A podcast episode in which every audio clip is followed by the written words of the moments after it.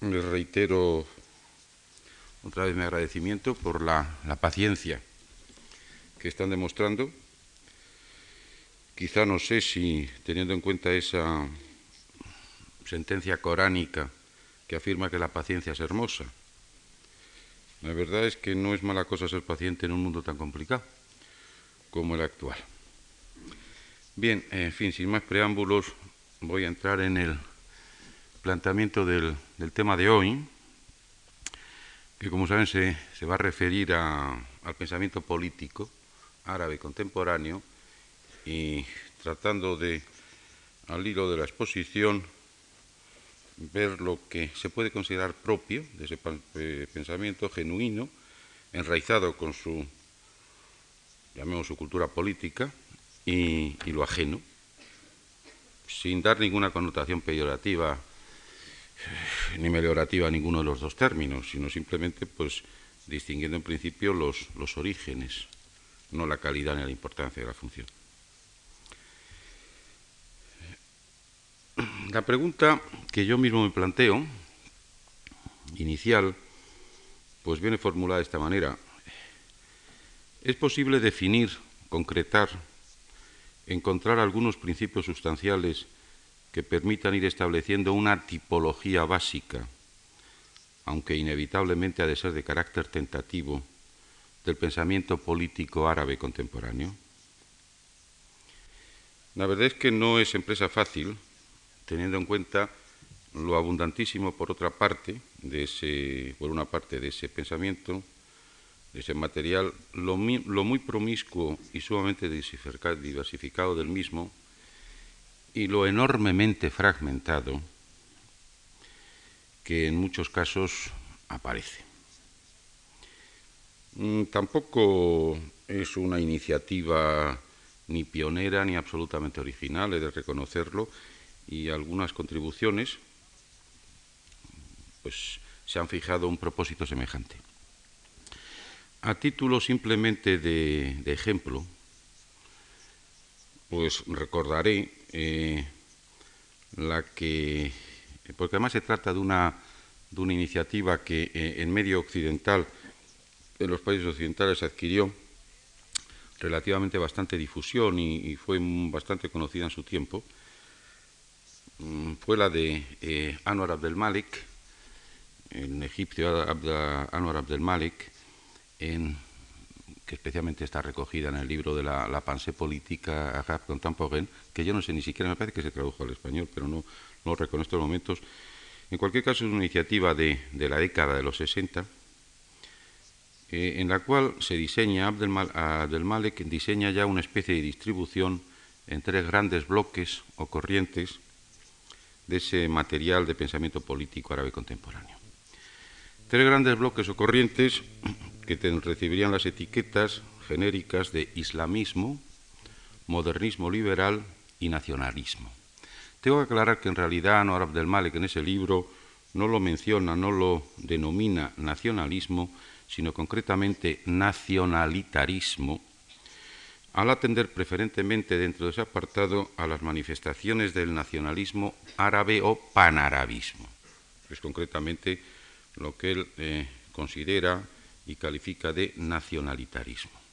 Esta es una de las iniciativas existentes.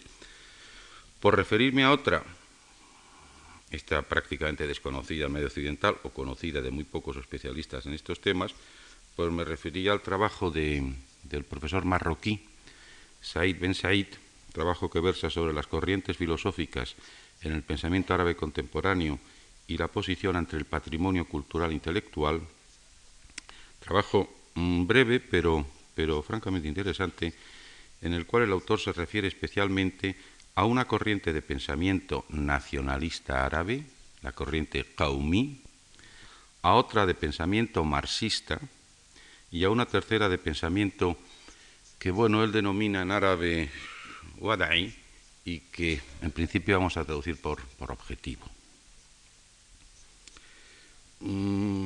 Tengo eh, interés en, referirme, me podría haber referido a otros, a estas tentativas ya producidas de efectuar un intento de tipologización del pensamiento árabe contemporáneo, para que se advierta que no es una iniciativa mía original, ni muchísimo menos, vuelvo a decir, y para, se advierta también, para que se advierta también que mm, estos propósitos, eh, que suelen ser frecuentes en medio occidental, las cuestiones y los problemas que afectan al occidente eh, suelen ser tipologizados, hay una voluntad de tipologización de esos problemas, en cambio no existe una voluntad paralela, quiero decir, en medio occidental, cuando de los problemas o de las cuestiones árabes se trata. No nos preocupa trazar una tipología del fenómeno que es algo elemental para poder abordarlo y analizarlo pertinentemente después. Antes de exponer mi visión personal de la cuestión, hay que poner de relieve algunos caracteres esenciales, desde mi punto de vista, del pensamiento político árabe contemporáneo, lo que podemos considerar rasgos fundamentales del mismo, no sólo por naturaleza y condición, sino también por su evolución histórica. Desde mi punto de vista, estos caracteres esenciales de este pensamiento, estos rasgos fundamentales, estas claves que lo van definiendo o que lo van particularizando, serían los siguientes. Obviamente se trata de una tarea intelectual muy poco especulativa, no se distingue el pensamiento político precisamente por ser especialmente especulativo, o al menos bastante menos especulativa que la desarrollada en otras áreas de actividad del pensamiento. Naturalmente que eso es común, como digo, y genérico al pensamiento político en todas las culturas, no singulariza, por tanto, al pensamiento político árabe contemporáneo, pero seguramente se alcanza en este, una entidad y dimensión especiales, mayores. Lo caracteriza aún más que a otros. En el mundo árabe contemporáneo, si este pensamiento político hubiera sido un esfuerzo estrictamente teórico, estrictamente teórico, carente de intencionalidad práctica, de posibilidad de aplicación, pienso que no habría tenido finalmente sentido suficiente. Como ha afirmado un intelectual y político árabe actual, la traducción es literal, el intelectual árabe que no se ha propuesto deliberadamente ir a la política, se ha encontrado con que la política ha ido a él. Está, por tanto, como digo, la, escasísima, en muchas ocasiones nula, dimensión especulativa de ese pensamiento sería una de las primeras claves a tener en cuenta. La segunda sería esta. La elaboración de un pensamiento político en el mundo árabe contemporáneo se inscribe habitualmente en un marco mayor, en un marco de reflexión general sobre el patrimonio filosófico, intelectual y cultural árabe e islámico. Eh, esto en árabe puede casi denominarse con una palabra que lo integraría todo, que es la palabra turaz que no encuentra fácil traducción en, lenguas occidentales y en este caso concreto en español.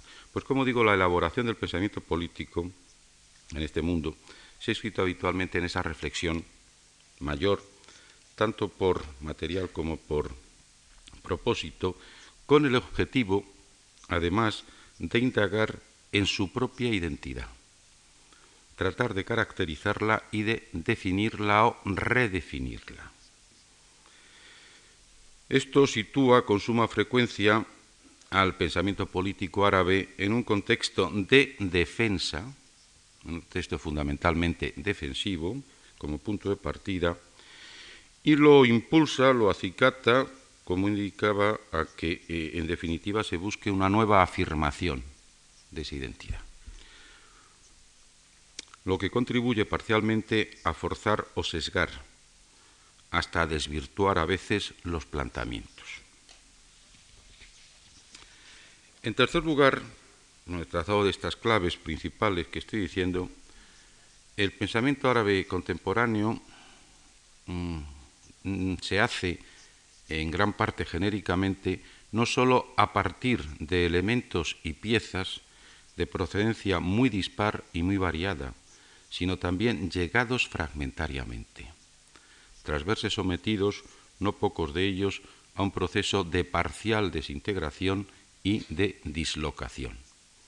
Este hecho, que es aplicable de manera genérica, como digo, al pensamiento árabe en conjunto, es especialmente pertinente o es mm, especialmente aplicable al pensamiento político en concreto. Mm, en, los primeros, en las primeras fases en que uno aborda el conocimiento de esta, de esta labor intelectual, de esta producción del pensamiento, una de las sensaciones, una de las impresiones principales que se tiene es que se trata, como digo, de algo mm, sumamente heterogéneo, de algo sumamente fragmentario, de algo mm, sumamente dislocado, de algo sumamente desintegrado, de algo que parece eh, una especie de, rompecabezas en donde no se logra restituir el trazado, el dibujo o la estampa original. Eso hace que no pocas personas y no pocos estudiosos del mundo árabe, en una primera fase de aproximación a, él, y especialmente, insisto, cuando se trata de cuestiones de elaboración intelectual y de productos mentales, tengan la sensación de que, de que eh, la norma que podría definir la, definir la norma negativa, la antinorma, podríamos decir que podría definir ese pensamiento, sería la confusión lo confuso, como digo, lo dislocado, lo desintegrado, lo no encajado. Parece que las piezas no están en el sitio que les correspondería. Esa primera impresión mm, puede durar más o menos tiempo. Eh, cuando uno prosigue en, su aventura intelectual, eh, empieza a descubrir, y no se lo digo a ustedes tampoco por mm, tratar de de desdramatizar la situación, empieza a descubrir que las piezas pueden empezar a tener acomodo, que las piezas pueden empezar a ocupar su sitio, que no es tanto el caos que en principio y la confusión mental que en principio parece, que las cosas son encajables y explicables. Ahora eso sí, hay que partir, como acabo de afirmar, de un hecho o de hechos incontrovertibles. Las procedencias y orígenes de esas piezas son muy dispares, son muy variadas, el proceso que han seguido ha sido un proceso de fragmentación permanente y eh, eh, en numerosísimas ocasiones llegan, por tanto, desintegradas, dislocadas, desvirtuadas. Como cuarta clave principal del pensamiento político árabe contemporáneo, podría decir que los dos términos principales y permanentes de referencia, los dos polos a los que se refiere, implícita o explícitamente, manifiestos o no, aparentes o subyacentes, son, por una parte, la producción clásica medieval árabe islámica, lo que pertenece al mundo del pensamiento árabe medieval islámico y principalmente en su dimensión política, y la producción europea con su apéndice norteamericano anglosajón por otro. Lo acostumbrado y casi obligado es que estos dos polos de referencia, a los que en última instancia se remiten siempre, vuelvo a repetir, unas, en unas ocasiones de manera explícita y, clara y mencionada, y otras de manera implícita o subyacente, lo acostumbrado y casi obligado, como digo, es que estos dos polos, estos dos términos de remisión final, mantengan relaciones dialécticas de amplio y variable espectro, en las cuales actúan tanto principios y factores de oposición y hasta de exclusión mutua, cuanto de conciliación y armonización parciales, a la búsqueda de síntesis más propicias, aplicables y eficaces. Después de estos principios fundamentales, estos creo yo que son rasgos caracterizadores del, pensamiento político árabe contemporáneo, a partir de una aproximación a él objetiva, lo más racional posible, eh, carente o, en la cual se redujera lo que podría ser fundamentalmente producto de la, de la vehemencia o de la pasión ideológica, mi visión personal de la cuestión en resumen, y tratando de mantener o de aplicar ese principio de búsqueda de una tipología a la que me he referido antes, mi visión personal de la cuestión en resumen es que las corrientes principales de pensamiento político en el mundo árabe contemporáneo han sido las siguientes. la nacionalista, la islamista, la marxista y la modernista liberal. Las he mencionado además en lo que yo creo que respondería a un orden jerárquico y de importancia y de extensión, al margen del éxito o el fracaso parciales que hayan conseguido. Mm, personalmente pienso que, que sí, eh, atendiendo a su importancia, a su extensión y a su, y a su representatividad, esas corrientes de pensamiento político adquirirían esta clasificación. La nacionalista, la islamista, la marxista y la modernista liberal. Antes de proceder a una breve, pero creo que suficiente, caracterización individual de cada una de ellas y de referirme a los diversos encabalgamientos, cruces o entramados que entre ellas se produce, porque esto también es característico. Naturalmente estas corrientes no se dan en, en sentido ni en existencia ni pura, ni, ni, ni, ni individualizada o separada cada uno de ellos, sino que lo característico del pensamiento árabe contemporáneo es que sean constantes los encabalgamientos, los cruces, los entramados entre unas y otras. Antes de esto, hay que advertir y valorar adecuadamente un aspecto esencial de la cuestión, que en gran parte la determina y encauza desde un principio. De esas cuatro corrientes, insisto en este punto, lo recalco, porque es algo que habitualmente no se tiene en cuenta. Al no tenerse en cuenta y no advertirlo así desde un principio, parte de los análisis que se pueden hacer pues, eh, pueden resultar un tanto desplazados.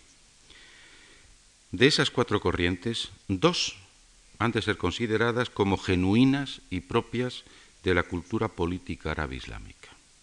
Esas dos corrientes serían la islamista y la nacionalista. Esas sí son, en gran medida, casi en buena parte, consecuencia de algo elaborado, presente en la cultura política árabe islámica medieval, tanto el islamista como el nacionalista.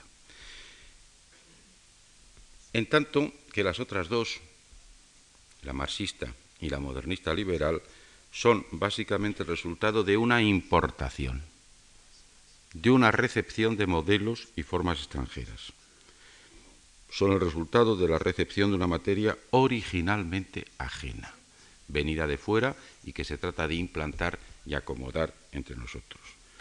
Insisto en que este punto es clave para, desde un principio, tenerlo en cuenta. La, corriente islamista o las modalidades de corrientes islamistas, porque tampoco, en fin, por buscar una etiqueta que unifique. Eh, la corriente islamista y la corriente nacionalista, nacionalista panárabe, es decir, el panarabismo, el nacionalismo englobador y total, esas corrientes pertenecen a la cultura propia y genuina árabe islámica. No se han traído de fuera en principio, habrá elementos ajenos, me referiré a alguno después, que se incorporan, pero de alguna manera se sitúan en la continuidad del pensamiento político árabe desde la Edad Media hasta ahora, en tanto que las otras dos son clarísimamente corrientes de importación, corrientes que nos vienen de fuera y que por tanto desde el principio presentan algún elemento o algunos elementos que no son ajenos y que no son extraños.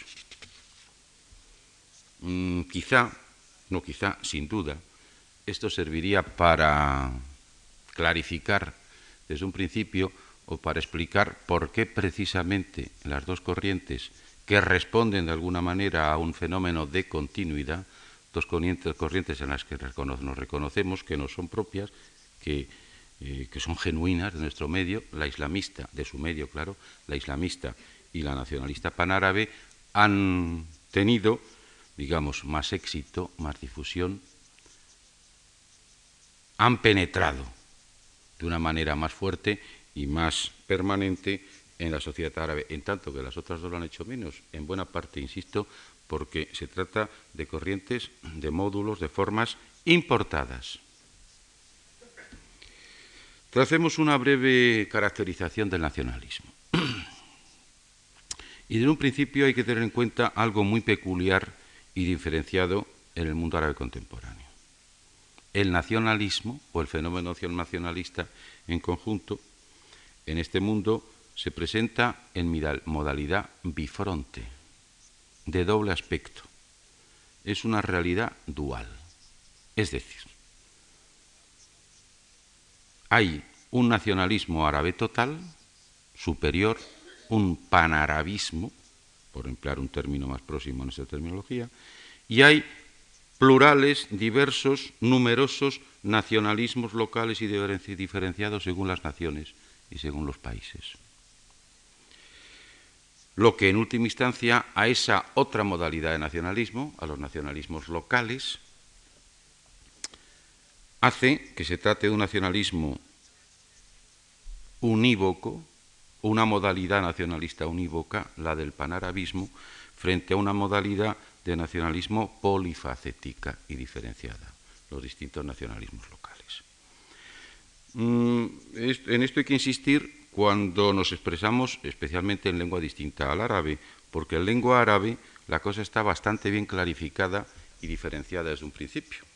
En lengua árabe, ese nacionalismo global superior de estructura total recibe el calificativo de qaumí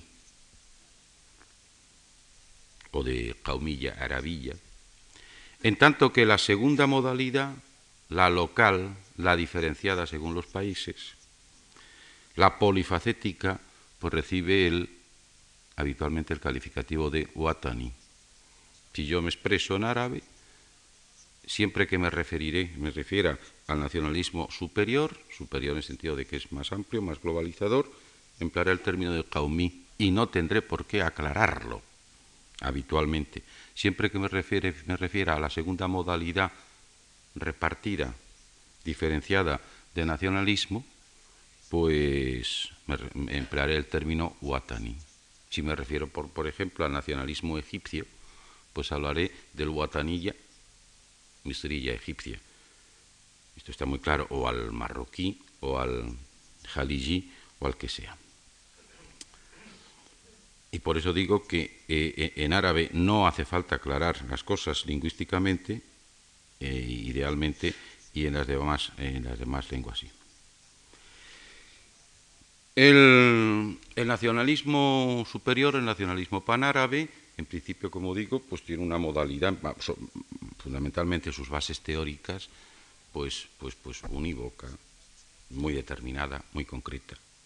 Los que se diferencian son los estrictos nacionalismos locales. Yo no voy aquí a referirme a esos nacionalismos locales porque no son corrientes de pensamiento político que hayan sido eh, influyentes en contexto interárabe, han sido influyentes en cada uno de sus contextos regionales, de los países en concreto, pero no en un contexto global árabe, pero sí quiero simplemente indicarles que esos nacionalismos variados, diversos, son por naturaleza extraordinariamente diferentes uno de otro. Y voy a referirme pues a tres o cuatro casos en concreto nada más. En última instancia habría tantos nacionalismos locales como naciones árabes existen en la actualidad. Pero en fin, por referirme a alguno de ellos, para que vean ustedes las diferencias profundas que se establecen, pues juzguen ustedes las diferencias existentes entre un nacionalismo, una guatanilla, un nacionalismo guataní, como el egipcio. País en donde la idea de Estado, no solo la idea de Estado, sino la institución de Estado es secular, desde un principio existente. País que tiene una casi independencia total asegurada durante los dos últimos siglos, país que ha sufrido el fenómeno de la colonización de forma distinta a como lo han sufrido otros. País que socialmente se presenta de una manera bastante homogénea, carece del problema de las minorías diferenciadas en gran número que existen en otros países árabes. Bueno, ese es un tipo de nacionalismo o un modelo de nacionalismo local, frente a un nacionalismo tan atípico en principio como el palestino.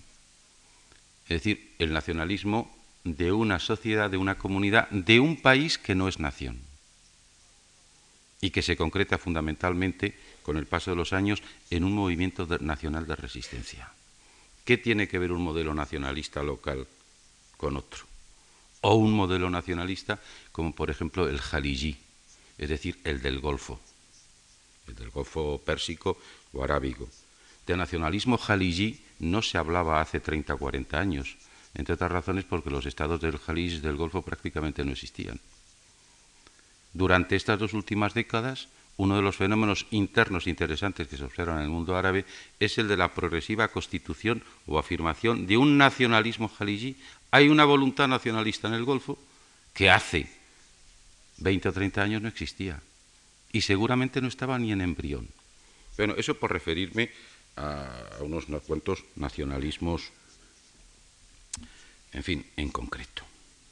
O un nacionalismo como el marroquí, si recuerdan ustedes mínimamente la historia, observarán que Marruecos ha sido el único país perteneciente al mundo árabe, al mundo árabe o arabófono, que tiene su independencia y su soberanía nacionales aseguradas y ejercidas a lo largo de toda la edad moderna y contemporánea, excepto el paréntesis de la ocupación colonial francesa y española.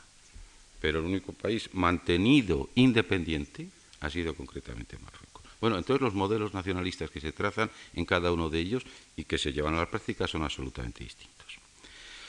A mí lo que me interesa es mm, indicar que la convivencia del panarabismo y de los nacionalismos locales, de cada uno de estos nacionalismos locales, aunque a nosotros nos pueda parecer lo contrario, la convivencia o la coexistencia del panarabismo, es decir, el nacionalismo árabe total, englobador, y de los nacionalismos locales no ha resultado precisamente nada fácil, porque en origen se trata de opciones ampliamente excluyentes entre sí y en parte opuestas, que se niegan mutuamente. El nacionalismo local, con frecuencia, casi siempre, ha tendido a considerar al nacionalismo árabe como un nacionalismo englobador, como un nacionalismo devorador, con un nacionalismo que se apropiaba y negaba y borraba las señas de identidad nacional de cada uno de los países o naciones, en tanto que desde perspectiva nacionalista panárabe la existencia y consolidación de los nacionalismos locales era evidentemente un obstáculo importante para la progresión y el desarrollo y consolidación del nacionalismo superior. Por eso la convivencia entre estos dos fórmula de nacionalismo ha sido complicada y difícil siempre, en contra de lo que teóricamente se puede decir y en contra de lo que no se quiera reconocer ni por los propios árabes en ocasiones. Esa relación se ha mantenido, o se ha situado fundamentalmente, se ha desarrollado fundamentalmente en términos de abundante, dura y mantenida controversia. Hace ya bastantes años que esa controversia ideológica entre el nacionalismo panárabe y los nacionalismos locales, locales se puede estudiar y conocer muy bien en castellano en el libro de la profesora Carmen Ruiz Bravo, que se titula precisamente así, La controversia ideológica, nacionalismo árabe, nacionalismo árabe, nacionalismos locales. Interesa caracterizar, a mí me interesa caracterizar el nacionalismo amplio, el nacionalismo extenso, el nacionalismo englobador y en parte devorador, indudablemente.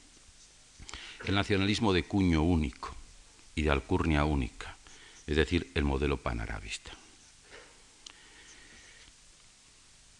Sus factores constitutivos esenciales son, y los cito también por lo que yo creo que es clasificación jerárquica, de elemento de mayor importancia a elemento de menor importancia, esos factores constitutivos esenciales son la lengua, el primero de todos y fundamental.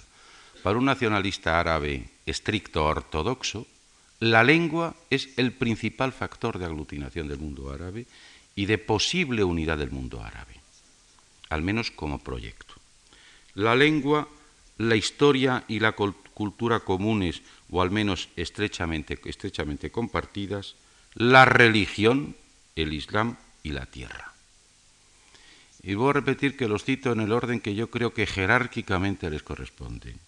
Lengua, historia y cultura común, religión, el Islam y la tierra. Es muy posible que a alguno sorprenda, a alguno alguna sorprenda, que para un nacionalista panárabe ortodoxo, insisto, el primer factor vertebrador de esa posible unidad no sea precisamente la religión, sino, insisto, la lengua. Estos factores, con suma frecuencia, desgraciadamente, y lamentablemente, son tratados y actúan como tópicos y mitos. Hay una tendencia inevitable a la mitificación. en el nacionalismo panarábigo, como hay una tendencia inevitable a la mitificación en cualquier nacionalismo. Esto constituiría, como digo, la formulación más ortodoxa y estricta del panarabismo. Algunos otros factores, como los intereses económicos comunes o la raza, tienen una intervención secundaria, reducida o coyuntural, decididamente menor, sencillamente excepcional y hasta insignificante en bastantes casos. El panarabismo ha sido más un sentimiento, una aspiración, un ideal y en última instancia una ideología que una teoría política. La intensidad y la legitimidad de tal sentimiento, del sentimiento nacionalista árabe, panarábigo, la intensidad y la legitimidad de tal sentimiento, al menos en sus formulaciones más genuinas y más ortodoxas, más puras, está fuera de toda discusión, sin duda. Pero también está fuera de toda discusión la precariedad y la escasa consistencia de los elementos materiales que lo componían. Como tendencia voluntarista, claramente voluntarista y fuertemente espiritualizada, que el nacionalismo árabe, el panarabismo, ha sido, y en gran parte sigue siendo todavía, ha estado generalmente poco vinculada a la realidad histórica, social y material el panarabismo se fue encaminando con claridad hacia fórmulas y prácticas totalitarias, de monolitismo conceptual y de autoritarismo en el ejercicio del poder, de socialismo estatal drásticamente unificador. Parte de esos defectos le vienen también de sus contagios occidentales, en origen, de un difuso idealismo occidental presente en el nacionalismo árabe desde un principio, preferentemente de cuño germánico. En este aspecto, el nacionalismo panárabe, que como les he dicho antes, es uno de los dos modelos, una de las dos corrientes que pertenece a la cultura política genuina y propia árabe desde el medioevo hasta ahora, en cambio, ha sido fuertemente alterado o connotado o modulado desde sus principios, desde sus orígenes, por la ideología de los nacionalismos occidentales y preferentemente las ideologías nacionalistas de origen germánico. Y esto ha sido así y de tal manera está claro y suficientemente comprobado que para algún intelectual árabe actual el panarabismo fue creación del orientalismo occidental. Y el panarabismo fue algo, una entelequia, suministrada y vehiculada en los países árabes precisamente por pensadores y orientalistas occidentales. Para este pensador árabe en concreto, el panarabismo no se explica como construcción propiamente árabe contemporánea, sino como imposición o traslado de la ideología política orientalista occidental al mundo árabe. A mí personalmente me parece una postura eh, evidentemente exagerada y que desde luego no tiene en cuenta la mayor parte de la formulación del material teórico de ese arabismo. El panarabismo, no obstante, que antes me he referido a algunos de los aspectos que podíamos poner en el platillo del, del debe de la ideología panarabista, haré alguna referencia a aquellos que, deberían, que deben tener cabida en el platillo del haber, de lo positivo, no de lo negativo, el panarabismo, no obstante, ha introducido importantísimos elementos de modernización y de actualización cultural, intelectual y educativa en varios países árabes, especialmente en el Próximo Oriente o en el Oriente Medio, es decir, en el Masrek, y ha sido también un notable vehículo de parcial laicización y secularización en esas sociedades. Esto es algo que, sensatamente y objetivamente no puede negar nadie. Fueron los países, los regímenes que mayoritariamente siguieron el modelo panarabista, los que registraron pues espléndidos um, hallazgos y triunfos en el campo, por ejemplo, de la educación, en el campo, por ejemplo, de la lucha contra el analfabetismo, en el campo, por ejemplo, de la incorporación de la mujer al trabajo. Eso se produjo fundamentalmente en el ámbito de los regímenes que defendieron el modelo, de una manera u otra, el modelo panarabista. Y esto hay que cargarlo en el haber del panarabismo, de la misma manera que en el debe del panarabismo he cargado antes los puntos que he cargado. Puede afirmarse que el gran fracaso del, panarabismo fue no conseguir la unidad política de los árabes, la no constitución en definitiva de una gran nación árabe. Ese fue su gran fracaso y su enorme contradicción. Si se defiende una ideología panarabista, si en teoría política, en formulación ideológica, defiendes una idea, un, nacionalismo árabe total, eso ha de tener una consecuencia práctica, una aplicación, ha de, ha de producir, a tener un resultado político concreto, se ha de concretar en una gran nación árabe. Eso fue lo que no se produjo. Y es más, las tentativas parciales y en cualquier caso reducidas de mayor nación árabe que se fueron produciendo, terminaron en fracaso y en fracasos sonoros y estrepitosos. Ese fue, como digo, su gran fracaso. Sin embargo, este fracaso, para ser también justos y objetivos, no le es tan solo a él imputable, sino que se explica en parte también por la dificilísima coyuntura internacional a contracorriente en que se movió, claramente hostil y contraria, como decía, a sus postulados y propósitos en la mayoría de los casos. Esto tiene una referencia y una ejemplificación clara en la historia árabe contemporánea. La principal tentativa de concreción práctica de la idea nacionalista del panarabismo en, en la política mm, cotidiana como construcción política ya tiene un nombre, un nombre y un personaje, fue Nasserismo y el presidente Nasser. El Nasserismo fue la principal concreción política de la ideología nacionalista árabe. Conocemos perfectamente cuál fue el desarrollo del Nasserismo, las dificultades que el Nasserismo encontró, los errores grandes que el Nasserismo cometió y la liquidación prácticamente final de esa aventura. También mucho de esta, mucha de esta ideología panarabista se concretó en el pensamiento de un partido único, un partido en principio único, después fragmentado y, opuesto internamente según sus radicaciones, como fue el Baaz. En cualquier caso, en cualquier caso, ni desde mi punto de vista, en su formulación teórica, en su material ideológico, ni en las concreciones políticas en marco interárabe global, por referirme, las fórmulas Baaz tuvieron un rango comparable a el modelo o la aplicación laserista. Caracterizada así, caracterizada así esa primera corriente, vayamos a la segunda, que sería la genéricamente denominada islamismo. El islamismo en realidad maneja los mismos principios y elementos fundamentales manejados por el nacionalismo panarabista, aunque sometiéndolos a una rigurosa jerarquización que introduce importantes alteraciones de función y categoría para situar el factor doctrinal, es decir, la religión, es decir, el Islam, para situar el factor doctrinal, es decir, a la religión islámica, en un puesto de primacía indiscutible y singular.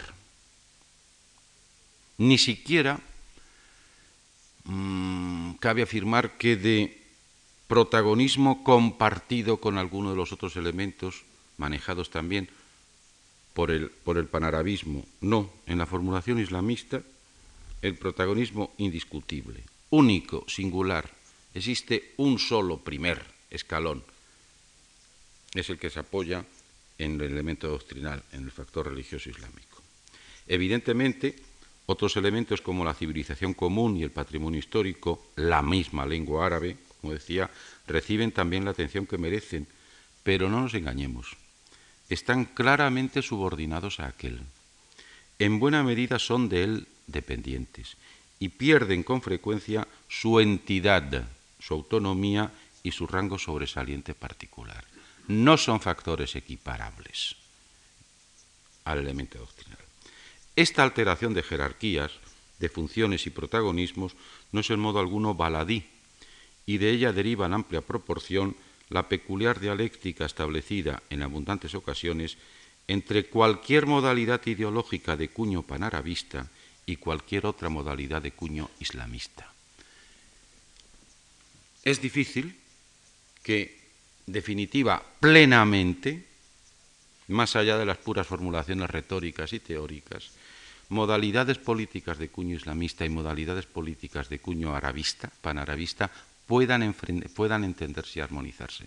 Es difícil porque evidentemente cuentan con zonas de convergencia, pero con zonas de amplísima divergencia también, y no solamente divergentes, sino opuestas en principio entre ellas. Esto es algo que de lo que en Occidente se trata poco, pero basta con leerse cualquier libro, por ejemplo, de congresos, en donde eh, eh, exista una representación importante de pensadores árabes panislamistas y de pensadores árabes panarabistas para apreciar cómo de inmediato, inmediato la tónica fundamental de la discusión y del debate es la confrontación entre la ideología de cuño islamista y la ideología de cuño panarabista. Lo que en última instancia es un hecho, es un hecho de coherencia, puesto que el islamismo es también, por naturaleza, una modalidad peculiar de internacionalismo. Y el nacionalismo, en último, el nacionalismo panárabe sería una modalidad peculiar de nacionalismo superior con base matizadamente internacionalista. Pero serían dos modelos, como digo, diferenciados. El pensamiento político islamista es, en conjunto, el más refractario a la recepción de aportaciones occidentales, aunque algunas de estas, es decir, de aportaciones occidentales, sean evidentemente observables en aspectos preferentemente formales de, la, de ese pensamiento islamista. Aunque en el pensamiento islámico medieval hay bases sólidas y suficientes de elaboración de teoría política, que son bien conocidos, conocidas por los pensadores islamistas contemporáneos y oportunamente aprovechadas en cualquier pensador de cuño islamista o en cualquier ideólogo de cuño islamista, pues las referencias eh, a los personajes y doctrinas e ideologías fundamentales de la época de Bimedal están muy claras.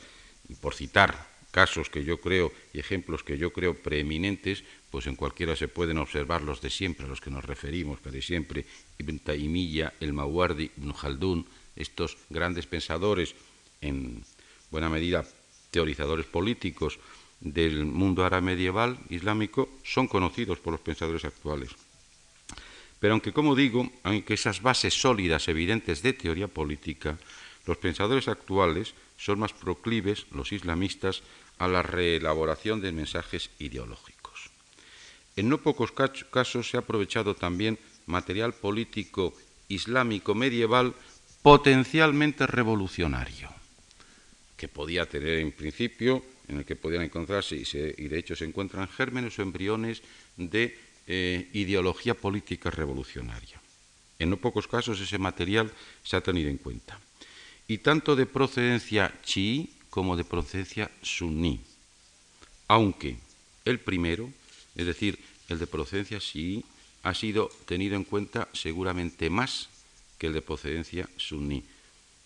Entre eh, las ideas que corren, que no han sido suficientemente discutidas, y precisamente el medio occidental preferentemente está esta, la de defender que el pensamiento chií, es decir, el que se desarrolla básicamente en términos de eh, marginación dentro del mundo árabe, pero es tan islámico como el otro, ese pensamiento sí es potencial o acumula embriones de revolucionarismo mayores que el pensamiento suní.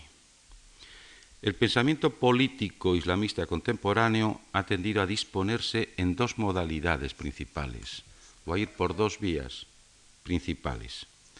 La que podíamos, y de hecho se, se califica de reformista, seguramente anterior en el tiempo, y más coherentemente formulada, menos agresiva también y que no busca habitualmente la confrontación directa con el pensamiento occidental, esa sería una de las dos vías por las que ha discurrido el pensamiento político islamista, y la integrista o fundamentalista. Seguramente posterior en el tiempo, seguramente más incoherentemente formulada y evidentemente mucho más agresiva y sin duda buscando de una manera más directa e inmediata la confrontación con los modelos occidentales. En todo caso, es también claramente observable cómo la corriente reformista se va progresivamente orientando hacia el fundamentalismo.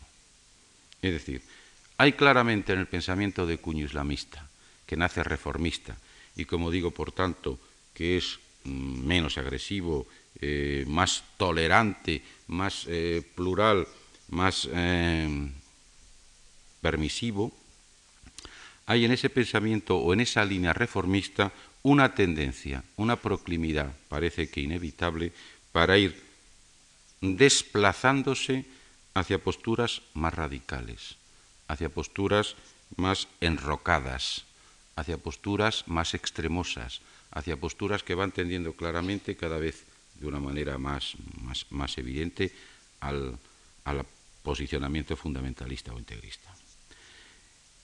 Eh, no quiero fin, eh, hacer una referencia concreta, pero para, para los que conocen un poco de pensamiento político árabe contemporáneo basta con referirse, con, con mencionarles el fenómeno de la escuela corriente llamada la salafilla. La salafilla está claro que nace fundamentalmente inscrita en la vía reformista dentro del pensamiento islamista y progresivamente se va decantando, se va orientando va buscando fórmulas, situaciones de radicalismo mayor.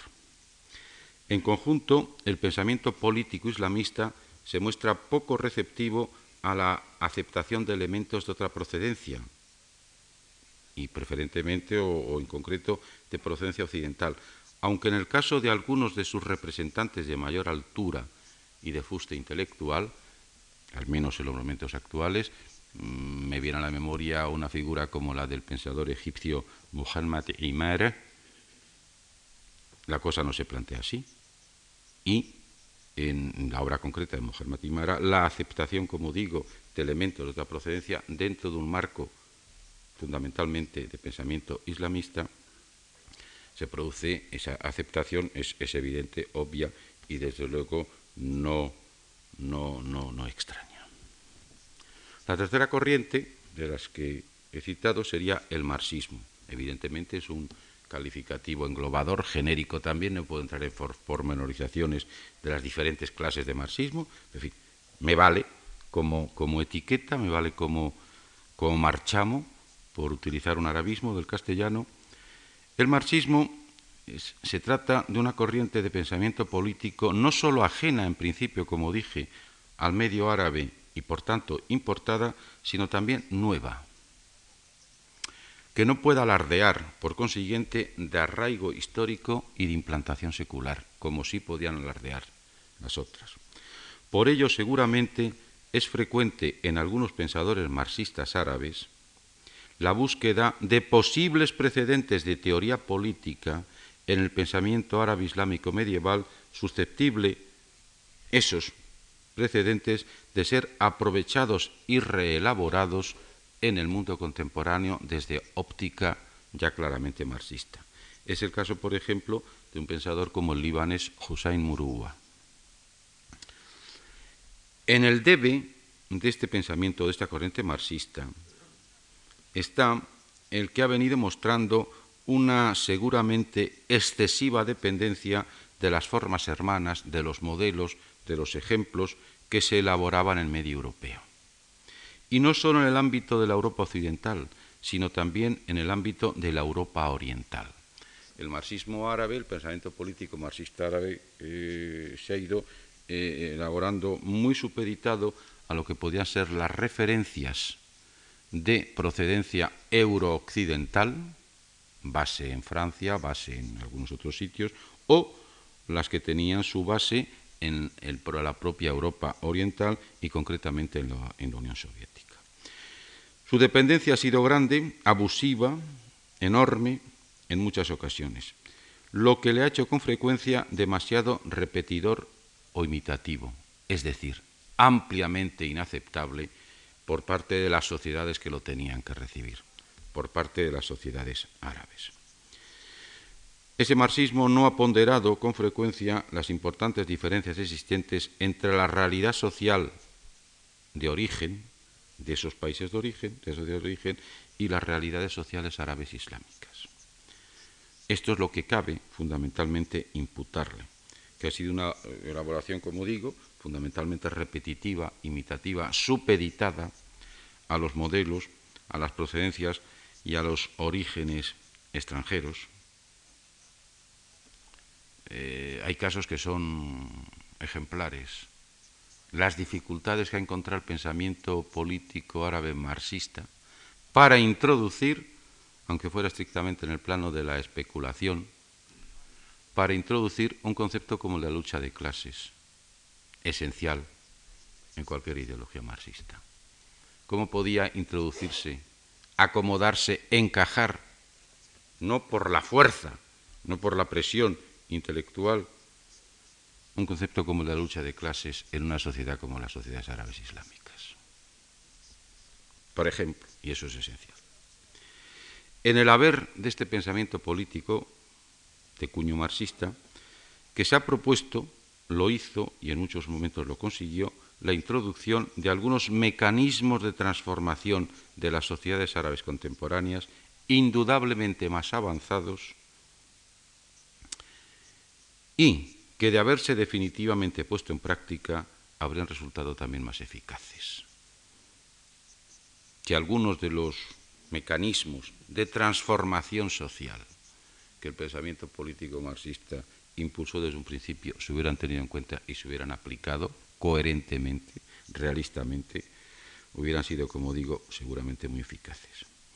El marxismo árabe ha sido en conjunto un pensamiento afincado preferentemente en círculos elitistas y selectos de escaso arraigo popular y difusión entre las masas y que no ha encontrado zonas parciales de consenso o convergencia con los mensajes mayoritarios, ni con el panarabismo ni con el islamismo, aunque seguramente eh, potencialmente con el islamismo lo podría buscar en algunos momentos más que con el panarabismo.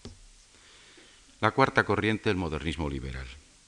Es la corriente políticamente menos importante y representativa porque ha actuado más con presupuestos genéricamente culturales que propiamente políticos.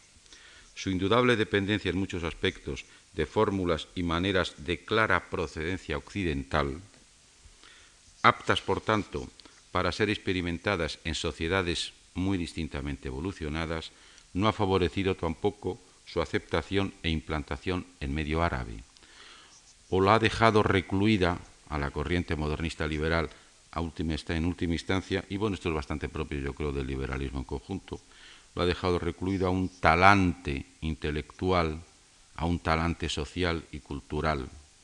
El liberalismo modernista árabe carece en realidad de grandes figuras y nombres auténticamente representativos, no en el terreno de la reflexión cultural, de la reflexión general sobre la cultura, sino en el terreno concretamente de la elaboración del pensamiento político. En ese terreno de la elaboración del pensamiento político, lo enclenque y débil por naturaleza de la corriente eh, liberal modernista se aprecia porque no es precisamente una corriente que haya producido ni las grandes figuras ni los nombres representativos que las otras sí han producido. Voy a terminar describiendo brevemente la situación actual, es decir, la correspondiente a los últimos 20 o 25 años, y tratando de adelantar algunas hipótesis, pronósticos o previsiones. Estos, estos 20 o 25 años últimos, pues ¿qué es lo que nos presentan y qué es lo que nos brindan? Pues lo siguiente. Un retroceso evidente del pensamiento marxista. aunque ese, pensamiento marxista, naturalmente me estoy refiriendo al pensamiento marxista árabe, pero vamos, yo creo que esa aplicación sería universal en los momentos actuales, aunque quizá como dice un amigo mío, hay demasiados enterradores precipitados, y conviene que los cadáveres no se entierren antes de que sean auténticos cadáveres. Se debe enterrar a los muertos, pero no a los moribundos, una cosa distinta. Pues evidentemente hay un retroceso, claro, como digo, evidente del pensamiento marxista. Aunque este pensamiento marxista siga constituyendo, intelectualmente hablando, una de las experiencias más importantes y significativas dentro del panorama árabe actual. Este pensamiento marxista árabe está en estos últimos años en una clarísima etapa de reelaboración crítica, de un enorme interés. Por citar algunos ejemplos, me referiría a casos como, como pensadores como Tayeb Tizini, como Hadi el Alawi o como ya citado el otro día Sadek Jalal el Azm. El pensamiento marxista en esta última etapa no ha conseguido superar, sin embargo, su escasa implantación popular, clara desde un principio, y su preferente actuación en círculos restringidos.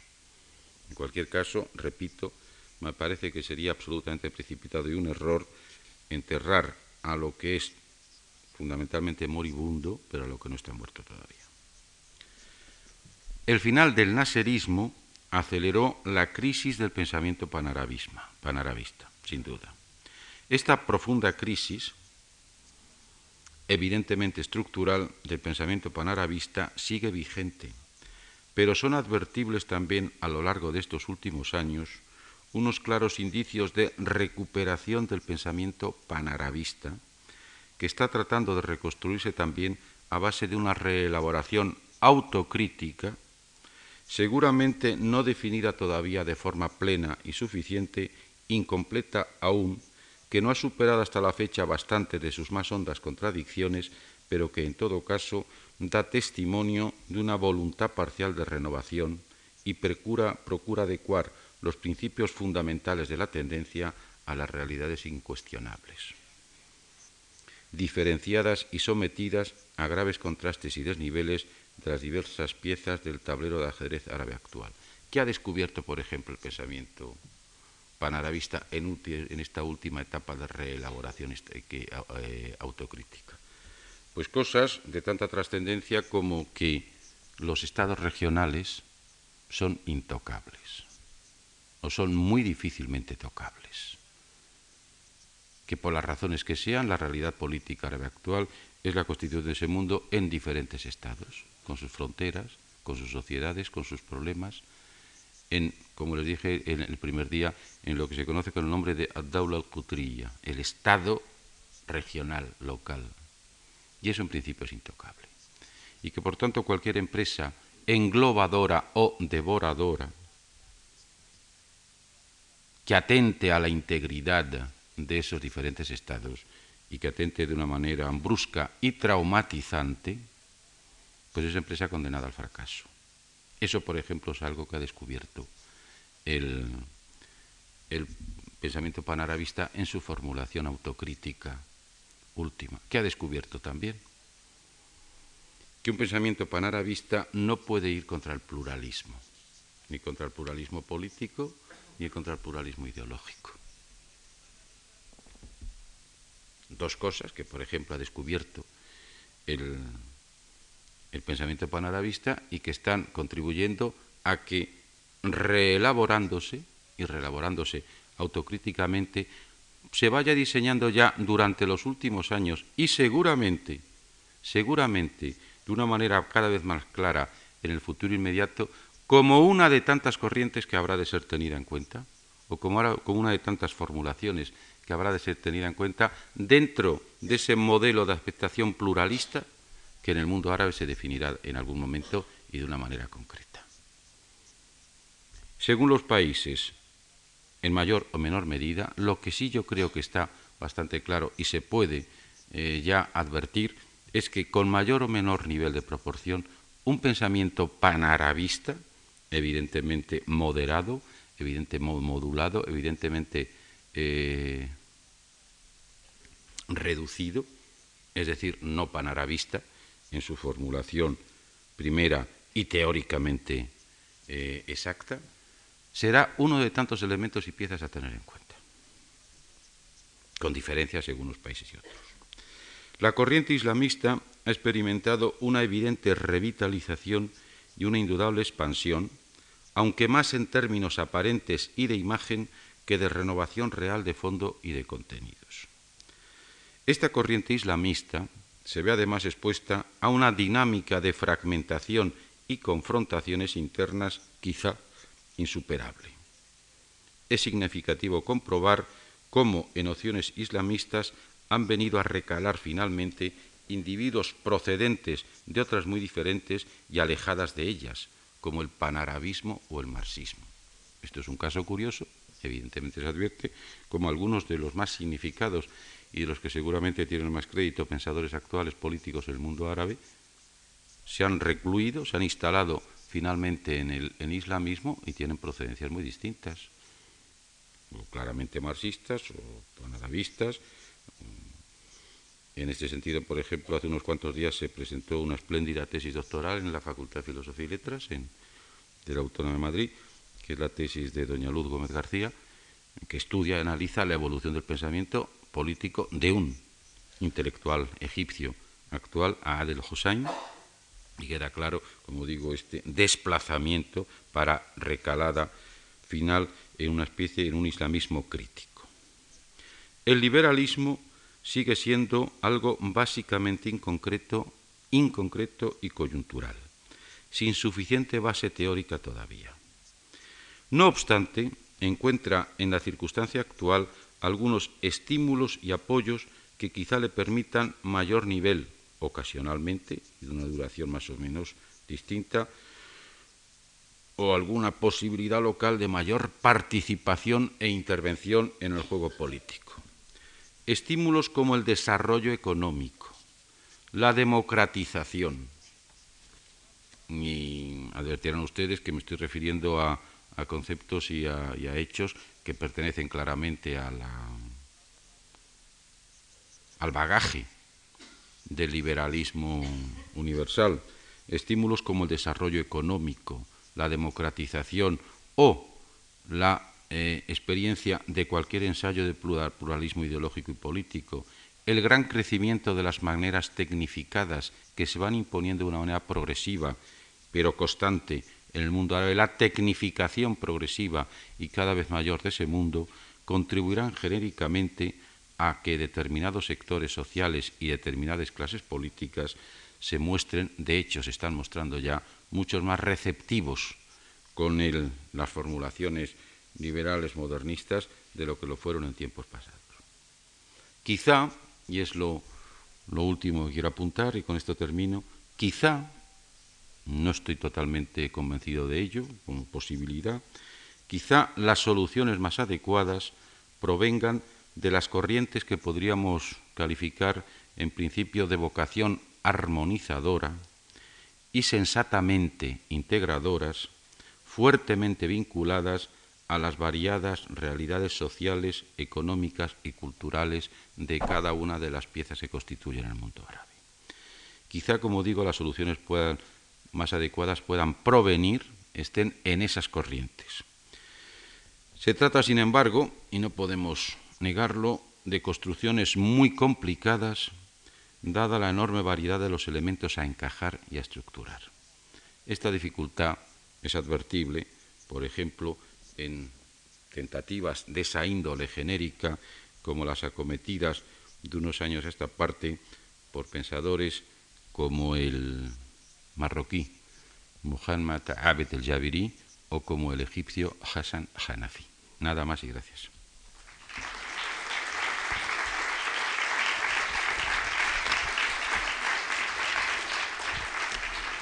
Como les dije el otro día, si quieren ustedes que dediquemos 5 o 10 minutos a que me hagan alguna pregunta y establecer un pequeño diálogo, coloquio, con mucho gusto les respondería. Como les dije también el otro día, que sean preguntas muy concisas y muy breves. ¿sí?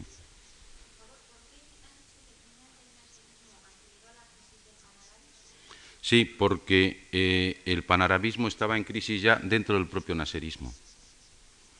Los yo creo que se pueden claramente advertir que los orígenes de, de crisis del movimiento panarabista están ya prácticamente en los años 60 a comienzos de los 60 y quizá a finales de los 50 el panarabismo estaba ya en crisis, el panarabismo dentro del, dentro del ámbito naserista.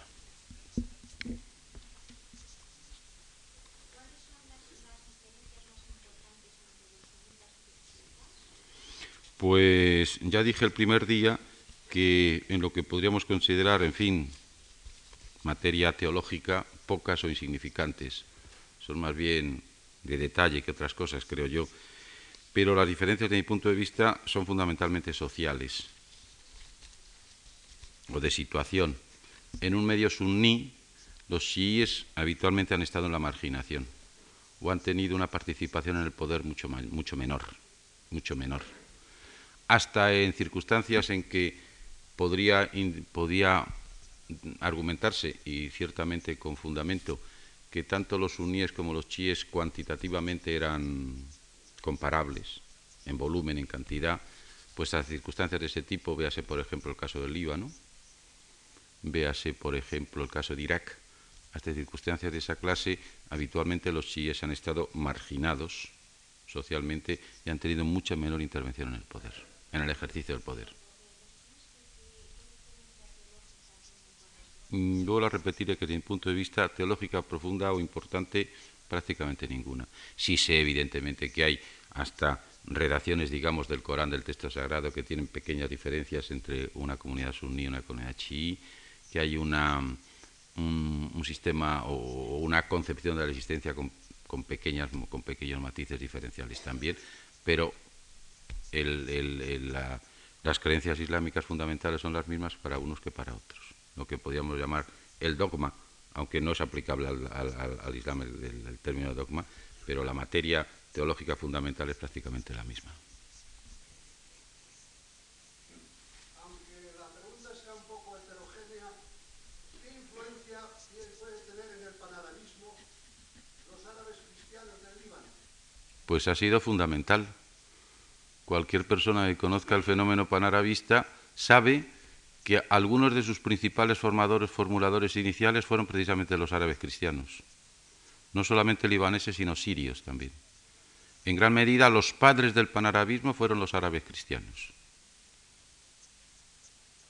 Y es, muy pertinente su pregunta porque, en fin, yo no lo había indicado, pero es absolutamente pertinente. El panarabismo se formula en gran medida gracias a los cristianos árabes o a los árabes cristianos.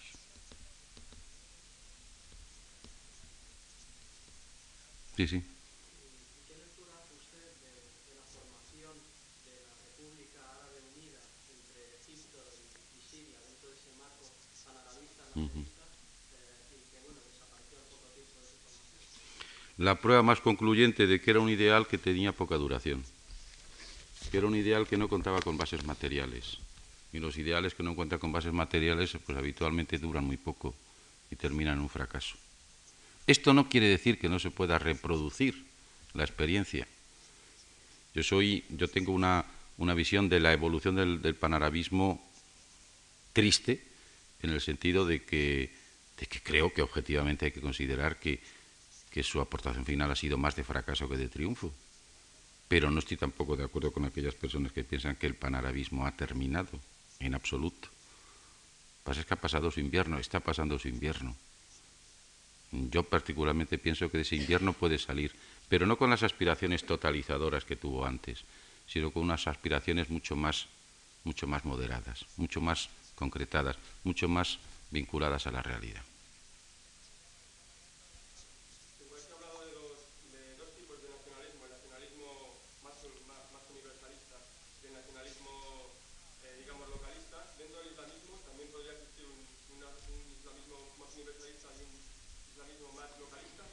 Sí, lo que pasa es que eso está muy forzado y en principio sería una, estaría en contradicción con el propio mensaje islamista, que el mensaje islamista es universal por vocación y por naturaleza.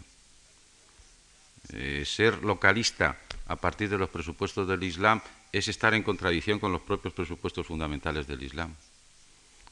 Evidentemente matices hay. Yo no quiero decir con esto que la práctica, la práctica del Islam sea igual en Libia que en, que, que en China, por ejemplo, dentro de la minoría china, claro está, la minoría musulmana china. Las prácticas, evidentemente, pues, pues no, puede haber matices diferenciales. Pero lo que quiero decir es que en su, en su, en su mensaje fundamental el Islam es básicamente una variante de universalismo y de internacionalismo, con lo cual los localismos pues prácticamente quedan, en fin, prácticamente digamos borrados o no, o no tienen entidad suficiente como aparecer como motor y como fuerza. Bueno, si les parece, esto es la última y terminamos.